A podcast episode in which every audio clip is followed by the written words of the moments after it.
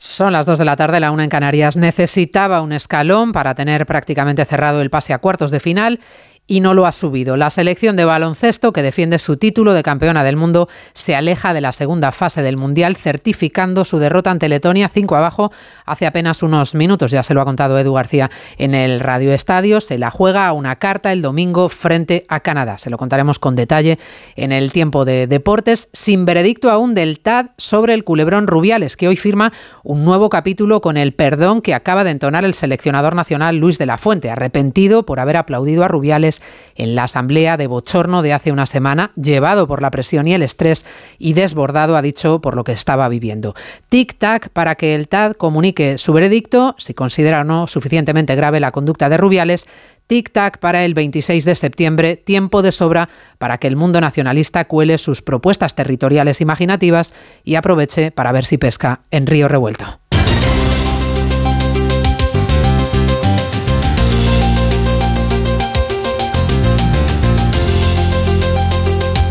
Onda Cero, Noticias Mediodía, con María Hernández. Muy buenas tardes, bienvenidos a Noticias Mediodía. Con mucho aroma deportivo llega este viernes y con el perdón público del seleccionador Luis de la Fuente por haber aplaudido en la vergonzosa comparecencia de Luis Rubiales de hace unos días. No cree que tenga que dimitir, pero pide disculpas por no haber reaccionado ante el shock que supuso saber que Rubiales se atrincheraba. La presión que le hizo sentirse incómodo, ha dicho, desbordado y fuera de sitio. Desbordado Mm, no supe estar a la altura y, no pude controlar esas emociones. Y en ese contexto, cuando uno luego ya posteriormente reflexiona, sale, se ve en las cámaras, no me reconozco. Aplaudí por ese contexto que te digo, no sé si tú habrás estado alguna vez en una situación de presión, de ambiente que desconoces, eh, te sientes incómodo, que no estás fuera de sitio. No sé si te habrá pasado alguna vez eso. A mí tampoco me había pasado. Insisto, pido una y mil veces. Perdón porque me equivoqué, porque fue un error humano, insisto, en una situación de, máxima tensión y de máxima presión. No dimite, pide perdón el seleccionador una semana después de la asamblea. Estrenamos mes con el eco político que se cuela en el tablero hacia la investidura de Sánchez y que ha desatado el Lendakari Urcuyu, su propuesta deliberadamente ambigua sobre el autogobierno para el País Vasco, Cataluña y Galicia, que impone el debate sobre el modelo territorial en nuestro país, la reinterpretación de la Constitución sin cambiar la Constitución, de dudoso encaje legal para los juristas y de dudosa justificación para el presidente del PP en el País Vasco, Carlos Iturgaiz. El Endacari siempre nos está regalando una ocurrencia. Lo que pretende el Endacari con su propuesta no va a una construcción nacional, sino va a una destrucción nacional. Apunten dónde no va a llover en las próximas horas. Está fácil, solo se libran en Canarias de la dana con la que empezamos el mes, que nos traerá lluvia torrencial en el levante peninsular y bajón en el termómetro, el otoño de golpe. Le confirmaba a Onda Reta en más de uno el portavoz de la EMED, José Luis Camacho. Se acerca, se acerca la dana. Se está acercando este fenómeno, de hecho es, una vaguada, ¿no? O sea, una vaguada es una, una onda de atmosférica, se va a colocar al oeste de la península ibérica va a traer, por un lado, dos, dos tipos de tiempo. En, en, la zona oeste, una bajada de temperaturas, o sea, una, porque tiene detrás una descarga de frío, pero en toda la fachada, en la mitad este de la península, va a traer el aire del Mediterráneo y va a aportar precipitaciones. Es lo que va, lo, lo, que va a ocurrir en las próximas 48 horas. 48 horas pasadas por agua que podrían dar un respiro al campo siempre que esa lluvia no sea torrencial. La lluvia esperada por el sector golpeado por la sequía que ha malogrado cosechas y disparado el precio de productos como el aceite. El responsable del olivar en Coag, Andalucía, Juan Luis Ávila, ha pedido en más de uno ayudas directas, aunque no cree que esté justificado dejar de comprar aceite por esa subida. Al final el consumo que hay en una casa cualquiera a nivel nacional es en torno a los 35 litros. Eh, esa subida del precio del aceite son en torno a 3 euros y pico. Si multiplicamos esas dos cifras son en torno a 120 euros eh, por año y familia.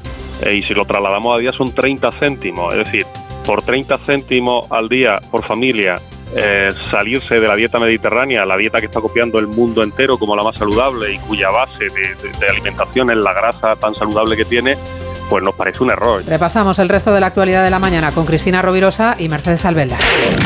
Esquerra se une a Junts para aprobar en el Parlamento de Cataluña la interposición de un recurso de inconstitucionalidad contra la ley estatal por el derecho a la vivienda, convalidada por el Congreso precisamente con el apoyo de los republicanos, EH Bildu, PSOE y Unidas Podemos. Francia congela el precio de 5.000 productos tras pactar con productores y distribuidores. El ministro de Finanzas Galo asegura que la medida orientada a frenar el aumento del precio de los alimentos era necesaria para romper la espiral inflacionaria. Crece levemente un 8% la venta de turismos y todo terreno este verano, 56.000 unidades, cifra muy por debajo de los registros prepandemia. Lo más positivo es que las matriculaciones de vehículos eléctricos subió más de un 50%. La Comisión Europea da luz verde a la tercera adaptación de la vacuna de Pfizer para responder a las nuevas mutaciones del COVID. La vacuna adaptada al nuevo sublinaje de la variante Omicron podrá ser inoculada tanto a adultos como a niños y bebés mayores de seis meses. El supertifón Saola se dirige hacia el sur de China y Hong Kong, donde se ha suspendido toda actividad en el centro financiero incluido su mercado de valores.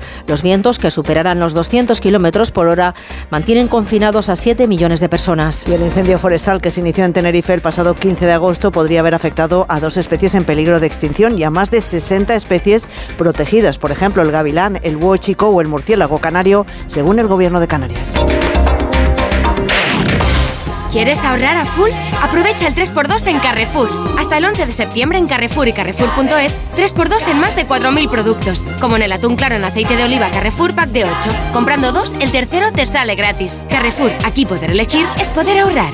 Aquí en Dazón somos de ver la liga en todas partes y de revivir el partido una y mil veces. Aquí somos de deporte. Vive la liga y todos los deportes que amas desde 29,99 euros al mes. Suscríbete en dazón.com. En Onda Cero, Noticias Mediodía, con María Hernández. Vamos ya con la foto política de este 1 de septiembre que sigue girando en torno a la propuesta del Lendakari Íñigo Urcuyu, el pacto territorial para reinterpretar la Constitución y avanzar en el autogobierno y en la capacidad de decidir. Ha visto el Lendakari una oportunidad para colar la agenda nacionalista en este camino de Sánchez hacia la investidura, aunque su idea imaginativa tenga un dudoso encaje constitucional. La mayoría de juristas coincide en que el rumbo propuesto por Urcuyu no tiene cabida en la Constitución. Eva Llamazares dificilísimo encaje coinciden juristas y catedráticos en la Constitución, porque no habrá España plurinacional sin reformarla y, por tanto, están llamados a convertirse en papel mojado los discursos políticos del PSOE en la línea que hoy mantenía en Radio Nacional el portavoz socialista Pachi López. Eh, no es nueva, ¿eh? pero evidentemente tampoco es nuevo que yo diga que esa no es la posición de los socialistas. ¿eh? y ellos, pues en, en unas conversaciones puede que lleven esto a la mesa, no lo sé y nosotros llevaremos lo que acabo de decir, constitución y entendimiento. Uno de los grandes problemas que plantea la propuesta de Urcullo es la bidireccionalidad. Los catedráticos de Constitucional coinciden en que es imposible un planteamiento de una parte que vincule a todos los demás. Además, si algunas comunidades se reúnen con el objetivo de hacer interpretaciones de la Constitución, se estaría olvidando que el único llamado a hacer tal cosa es el Tribunal Constitucional. Los expertos no tachan tanto la forma de Urcullo y la idea de un diálogo como la persecución de una plurinacionalidad entendida como naciones lo que la Constitución recoge es las diversas nacionalidades, toda la doctrina del TC ratifica que la nación es una y la Constitución es taxativa. La soberanía nacional reside en el pueblo español. El gesto político del día lo protagoniza hoy la vicepresidenta del Gobierno, Yolanda Díaz, que antes incluso de que el candidato a la investidura, Núñez Feijó, haya propuesto fecha y hora para el encuentro con Sumar, dentro de su ronda de contactos, ha decidido que se borra de la agenda. Le ha mandado una carta a Feijó explicándole que no será ella la que acuda a la cita, sino su portavoz en el Congreso y pidiéndole que desista del intento. Juan de Dios Colmenero. Yolanda Díaz ha optado por no respetar el proceso protocolario y democrático de la investidura, las formas y la designación del candidato a la investidura de presidente del gobierno iniciado por el jefe del Estado, por el rey, y al contrario de lo que en este sentido hizo Pedro Sánchez de Holanda Díaz, ni siquiera se va a reunir con Feijo. En su lugar le ha enviado una carta repleta de reproches. Le dice que es una pérdida de tiempo y que es una investidura fracasada, que la única investidura posible es la del Partido Socialista con Sumar y con las formaciones independentistas. En la misiva, la socia de Pedro Sánchez y vicepresidenta en funciones del gobierno delega en la portavoz de Sumar en el Congreso Marta Lois, cualquier encuentro y pone condiciones previas a la reunión a la que deja claro que no acudirá, o al menos sugerencias, como la retirada de los recursos presentados contra la reforma laboral y la ley trans. Desde el Partido Popular decidirán ahora quién recibirá, en lugar de Feijó, a la portavoz de Sumar en el Congreso. Les destacó además el episodio contradictorio de este viernes en el Parlamento de Cataluña, donde Junts per Cataluña y también Esquerra han aprobado recurrir la ley estatal de vivienda ante el Tribunal Constitucional. Contradictorio, les digo, porque Esquerra apoyó la ley en el Congreso de los Diputados. Los republicanos dieron su sí en Madrid a la norma, pero luego, cuando el Consejo de Garantías Estatutarias consideró que algunos puntos eran inconstitucionales, cambió de opinión. Empieza el curso parlamentario en Cataluña. Barcelona, Gabriel Figueredo. Sí, los independentistas han vuelto a exhibir una unidad que hace aguas en el primer pleno de este periodo de sesiones. Han votado a favor de llevar la ley de la vivienda al Constitucional, pero no ha faltado el intercambio de dardos en el hemiciclo. Junts se ha colgado la medalla de liderar la defensa de las competencias de Cataluña y ha advertido que esa defensa será prioritaria en una eventual investidura si el PSOE quiere contar con sus siete diputados. Por su parte, Esquerra ha recriminado los de Puigdemont que les dejaran solos negociando una ley destinada a defender el derecho a la vivienda y la contención de los precios del alquiler. Este también ha sido el argumento de PSC y de los comunes para defender la bondad y la legalidad de una ley que lleva su sello. Por ello, han votado en contra. Vox, Ciudadanos y PP se han abstenido. Cambiamos de asunto. Si hay un sector que tira de la economía y que bate récord es el del turismo. Nunca antes, en un mes, se habían superado los 10 millones de visitantes, en julio, hasta este mes de julio. Es una barrera simbólica, pero certifica que el sector turístico sigue sumando puntos en el peso de la economía global a pesar de que todavía no hemos alcanzado los niveles previos a la pandemia. España sigue teniendo un gran potencial turístico, el gasto ha crecido más de un 16% con respecto al mismo mes del año anterior y en un contexto económico complicado el Gobierno se felicita y se adjudica una parte del mérito. Jessica de Jesús. El sector turístico sigue tirando de la economía y prueba de ello, dice el Ejecutivo en funciones, es este julio histórico. La llegada de internacionales crece un 11,4% con respecto a 2022 y un 2,6% con respecto al récord logrado en 2019. Unos datos que están acompañados por el gasto que asciende ya a los casi 14.000 millones de euros, un 16% más que antes de la pandemia. La causa es el buen comportamiento de determinados mercados como el británico, nuestro principal emisor, el francés o el estadounidense, cuya llegada incrementa en un 29% respecto al año pasado. El ministro de Turismo en funciones, Héctor Gómez, celebra estas cifras en Al Rojo Vivo. Nuestra industria turística goza de una extraordinaria salud, de muy buena salud. Eh, la oferta complementaria es extraordinaria. Los turistas en el ámbito europeo y contexto internacional siguen apostando por España. España es el país más competitivo del mundo desde la perspectiva turística y evidentemente está tirando muy mucho de la economía de la economía y del empleo en este contexto de ralentización económica, Gómez destaca que el sector concentra en julio más de un 13% de las personas vinculadas a la seguridad social. El turismo que aprueba con nota y que salva los muebles frente a otros sectores especialmente dañados por el impacto de la sequía que se ha cargado las cosechas, muchos cultivos echados a perder y los precios que se encarecen irremediablemente. Es el caso del aceite de oliva, como les llevamos contando desde hace días, meses incluso, disparado en los supermercados. Las organizaciones agrarias le exigen al Gobierno ayudas urgentes y directas, denuncian que hasta ahora solo ha habido respuestas condescendientes e intentan que cale el mensaje tranquilizador de que la subida es grande, sí, pero no tanto como para que dejemos de consumir aceite de oliva. Pedro Pablo González. Cuatro o cinco euros por botella, en un consumo medio de 35 botellas año por domicilio, pues al sector no les parece tanto esta subida, como hemos oído al inicio del informativo. Pero lo cierto es que el precio va a seguir subiendo en otoño, ya que las dos últimas cosechas han caído en un 60% cada año. Las causas de las subidas es el pago en origen del precio real de la producción, con los insumos más caros, junto al pago real también de los costes de transporte por eso el sector pide medidas estructurales al gobierno. José Luis Ávila es responsable de aceite de COAC en más de uno. Lo que sí que necesitamos son medidas a futuro. No puede ser que nos hayamos tirado cuatro años regalando el aceite en origen a 1,80, muy por debajo de nuestros costes de producción que están en 4 euros y ahora nos encontremos con una subida de precios desorbitada.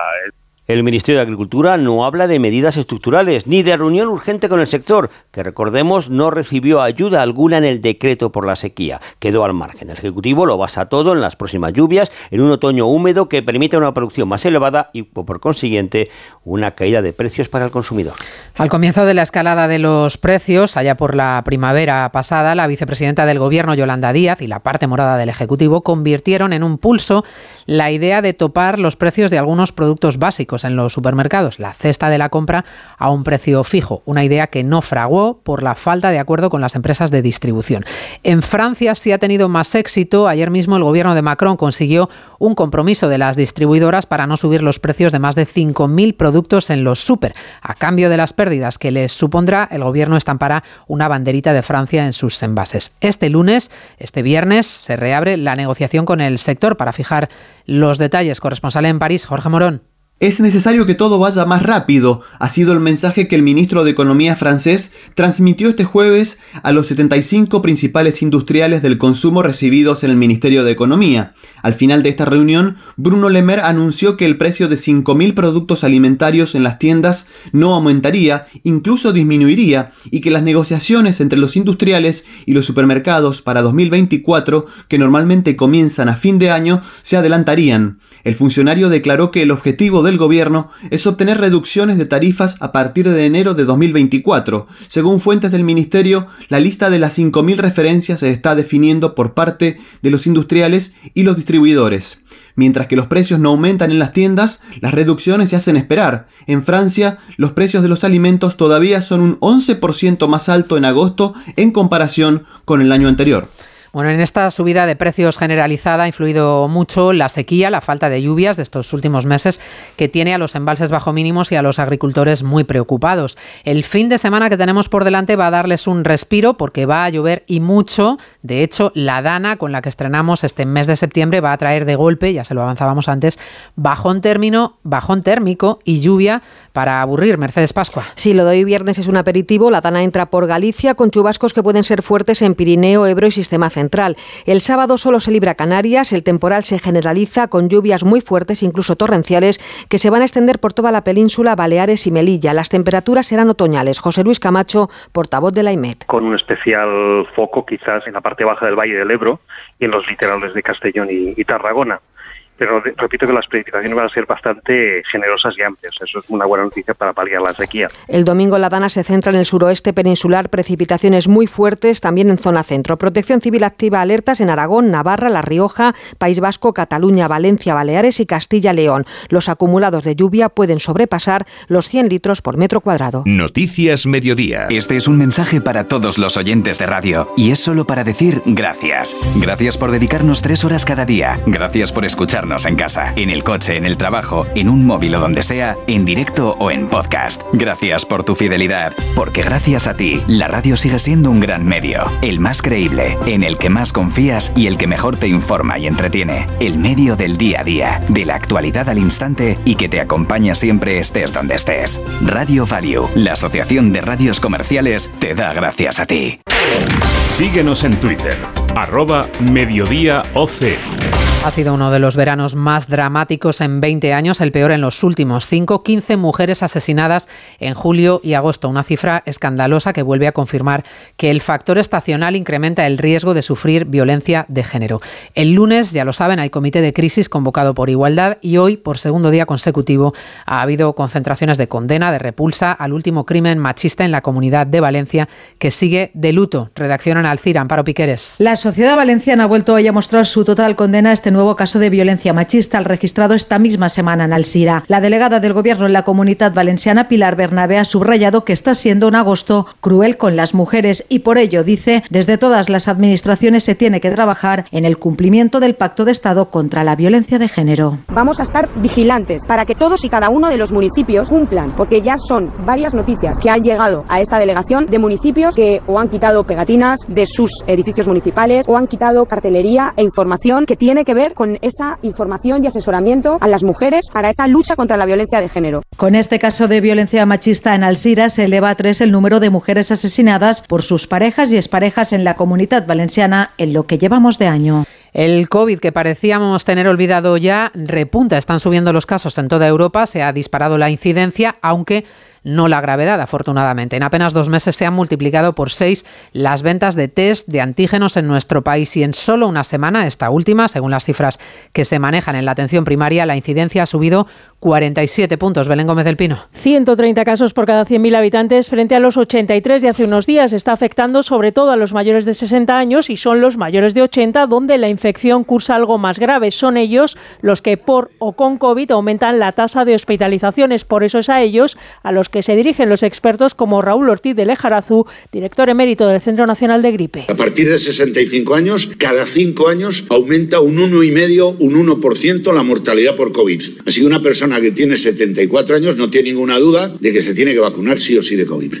Hay otro dato que confirma ese repunte, que no la gravedad, como decíamos, de los contagios. La venta de test de antígenos disparada en Extremadura, Castilla-La Mancha y Comunidad Valenciana, que han incrementado un mil por ciento sus ventas. Noticias Mediodía. Onda Cero. Hombre, Luis, te veo mejor que nunca. Es que he pillado un kilito. ¿Y ese cochazo? Pues eso, que he pillado un kilito. Este verano, si pagas un repostaje en Repsol de 30 euros o más con la app Wilet, puedes ganar un millón de euros. Pillar un kilito más te va a sentar, pero que muy bien. Más información en Repsol.es. ¿Quieres ahorrar a full? Aprovecha el sprint de ofertas en Carrefour. Solo hasta el 3 de septiembre, en Carrefour, Carrefour Market y Carrefour.es, tienes el melón entero piel de sapo a solo 75 céntimos el kilo. Carrefour, patrocinador principal de la vuelta.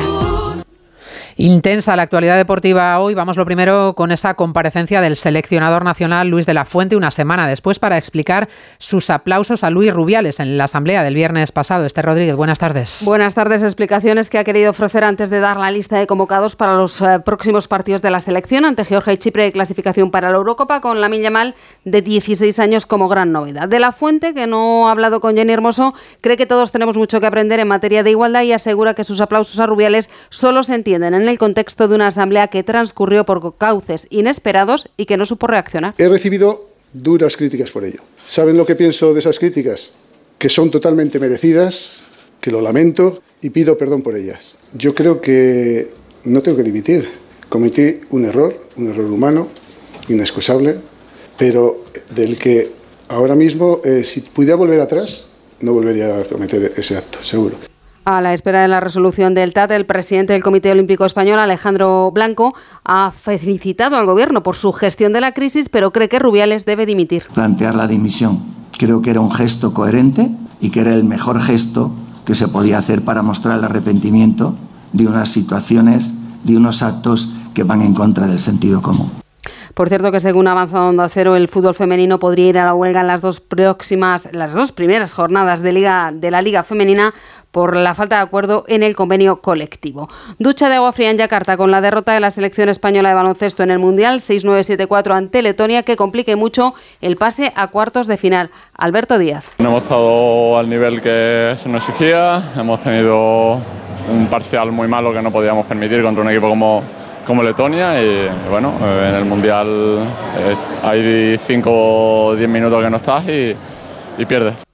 El domingo jugamos contra Canadá, que hoy se mide a Brasil. Tras el sorteo de la Champions, ayer hoy hemos conocido a los rivales de Betis y Villarreal en la Liga Europa. El conjunto andaluz se medirá al Braga, Rangers y Ares de Limasol de Chipre. El conjunto amarillo se enfrentará al Stade de Reims, Panathinaikos y Maccabi Haifa. No tendremos representantes en la Conference League tras la dramática eliminación de Osasuna a manos del Brujas. A medianoche se cierra el mercado de fichajes y se acaba de hacer oficial la cesión de Ansu Fati al Brighton. Además, tenemos Radio Estadio en directo desde las 7 porque arranca la cuarta jornada de liga con los partidos Cádiz, Villarreal y Almería Celta. Mañana, primer partido del curso en el Santiago Bernabéu. El Real Madrid recibe al Getafe sin recuperar lesionados y sin refuerzos. Ancelotti cree que su plantilla es más que suficiente para competir por todo, aunque advierte que cualquier partido es una trampa. Tenemos los recursos para competir en todas las competiciones a tope porque es verdad que cada año el equipo cambia un poco, pero es también verdad que la calidad sigue siendo muy alta.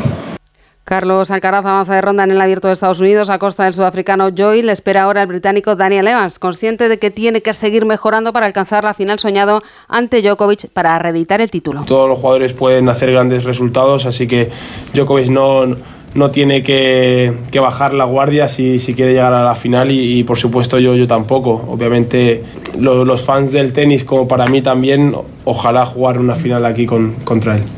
Esta tarde Davidovich se mide al americano Tommy Paul, cambio de líder en la Vuelta a España. El francés Lenny Martínez se vestía rojo en el pico del buitre, con Marc Soler tercero, el mejor español en la general. Hoy séptima etapa de 201 kilómetros entre Utiel y Oliva. Además tenemos Gran Premio de Cataluña de motociclismo y Gran Premio de Italia de Fórmula 1. La ciudad está llena de gente, señales y situaciones peligrosas. Un atropello o una colisión dependen de una décima de segundo. Conduciendo no hay tiempo para el móvil, ni en ciudad ni en carretera. Mételo en la guantera y evita tentaciones. Ponle freno. 15 años salvando vidas. Ponle freno y Fundación AXA, unidos por la seguridad vial. Onda Cero. Noticias Mediodía. Vuelve a ser una nueva jornada de ataques con drones contra Rusia. Dos aviones no tripulados de Ucrania han impactado contra varios edificios en territorio ruso. Por primera vez, además, las autoridades ucranianas han reconocido que uno de los últimos ataques contra objetivos de Rusia se orquestó desde territorio ruso y no ucraniano. En concreto, la operación lanzada esta semana contra una base aérea de la región de Peskov. Corresponsal en Moscú, Xavi Las imágenes de satélite ya muestran la destrucción de aviones en Peskov y el jefe de la inteligencia militar de Ucrania ha confirmado que el reciente ataque con drones contra ese aeródromo se llevó a cabo desde territorio ruso. Parece que eran drones hechos de cartón. Y los ataques en Rusia siguen. Los sistemas de defensa rusos han tenido que hacer frente a drones en las regiones de Kursk, Belgorod y Moscú. Y también en Pskov, otra vez. Los aeropuertos de la capital detuvieron brevemente sus vuelos, pero aquí no se reportaron daños importantes ni heridos. Los drones dirigidos a objetivos dentro de Rusia se han convertido casi en un hecho cotidiano a medida que la guerra entra en su mes 19 y las fuerzas de Kiev emprenden una contraofensiva lenta para abrir una brecha en la conexión de tierra de Rusia con Crimea a través de sus territorios ocupados. Esta tarde noche se espera que toque tierra uno de los tifones más potentes en la zona, el tifón Saola, para el que se preparan ya en Hong Kong y en la provincia china de Guangdong. Cientos de vuelos han sido cancelados ante la poderosa tormenta, se han cerrado negocios, escuelas, ante la peligrosidad de la fuerza del viento de más de 200 kilómetros por hora. Corresponsal en Asia, Isabel Fuello. A cuatro horas de que el tifón esté en su punto más cercano a la costa y traiga lo peor, ya han comenzado a dejar las primeras subidas de agua y caídas de árboles en distintos puntos de la ciudad. El Centro Meteorológico de Hong Kong ya ha elevado la categoría del tifón a 9, la segunda más alta y la previa a la de huracán, que no se descarta que se alcance si los vientos intensifican aún más. Hasta el momento, el tifón viene directo y parece que recorrerá la costa de Hong Kong, Macao y el sur de China a una distancia de 40 kilómetros y durante unas 5 horas. En su punto álgido lo hará con vientos máximos sostenidos de 210 kilómetros por hora. Las autoridades locales ya lo han catalogado como la super tormenta. Estiman que las inundaciones serán inevitables, ya que las subidas del nivel de mar podrían alcanzar los 6 metros en algunas zonas. La ciudad se ha preparado para su llegada y sus ciudadanos también. Desde ayer cientos de vuelos cancelados, desabastecimiento de productos en los supermercados y desde primera hora de hoy Hong Kong es una ciudad fantasma. Los colegios están cerrados, el distrito financiero, el mercado de valores y el transporte público paralizados, persianas bajadas y la gran parte de su población en casa a la espera de que Sagola se aleje lo más rápido posible. En nuestro país, les recuerdo que es día de vuelta de vacaciones para muchos, segundo de la operación retorno de la DGT, así que vamos a comprobar cómo se circula a esta hora por las carreteras con Elena Camacho. Buenas tardes. Muy buenas tardes. ¿Qué tal en estos momentos pendientes de varios accidentes en Girona, en la AP7 en Agullana hacia Girona capital, en Barcelona en la 2 en Coibató hacia Lleida, en Valencia la 7 en Alcudia hacia Barcelona y en Madrid la 2 en Torrejón de Aldoz de entrada. Al margen de los accidentes, complicación en Madrid a la salida por la 3 en Rivas y a 4 Pinto, en Barcelona la entrada por la C58 en Munca de Rechac, la entrada a Sevilla por la 49 en Huevar del Aljarafe y por la 4 en Dos Hermanas y ya en Málaga intensa la 7 en Fuengirola en ambos sentidos. Como es viernes, nos vamos al cine, la cartelera con Lucía Martínez Campos.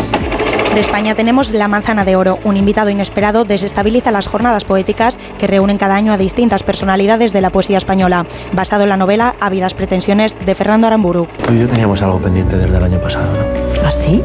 Nívea belleza, que como el fuego quema. Es el primer año que vengo. Espero que el último. Para los más pequeños llega Me he tragado un extraterrestre. Gus, Sophie y Max luchan contra el crimen en el universo. Estoy aquí pensando en ideas para la presentación de ciencias. Puede que la haga sobre los satélites o sobre pruebas que demuestran que los extraterrestres existen. Y nos vamos a Francia con Passat. Durante su último día de rodaje, un director de cine se acuesta con una chica que conoce en una discoteca. Cuando se lo cuenta a su marido, una relación apasionada surge entre los tres. ¿Sabes lo que hice anoche? No, pero fuera lo que fuera, pareces muy excitado. Es mi fiesta, pero mi marido no quiere bailar. Si quieres, bailo contigo. Desde Estados Unidos nos llega The Qualiser 3. Después de su vida como asesino del gobierno, Robert McCall busca reconciliarse con el horror tomando la justicia por su mano. Nueve segundos. Es lo que te doy para decidir tu suerte. Con Denzel Washington entre reparto, les dejo con la banda sonora de la película. Terminamos así este rato de radio. En la realización técnica ha estado Dani Solís, en la producción Cristina Rovirosa. Regresamos con todo el equipo de Noticias Mediodía, con Elena Gijón al frente, el lunes que viene para estrenar temporada en Onda Cero. Gracias por acompañarnos este verano. Que pasen un feliz fin de semana y ánimo a los que vuelven. Hasta el lunes. En Onda Cero, Noticias Mediodía, con María Hernández.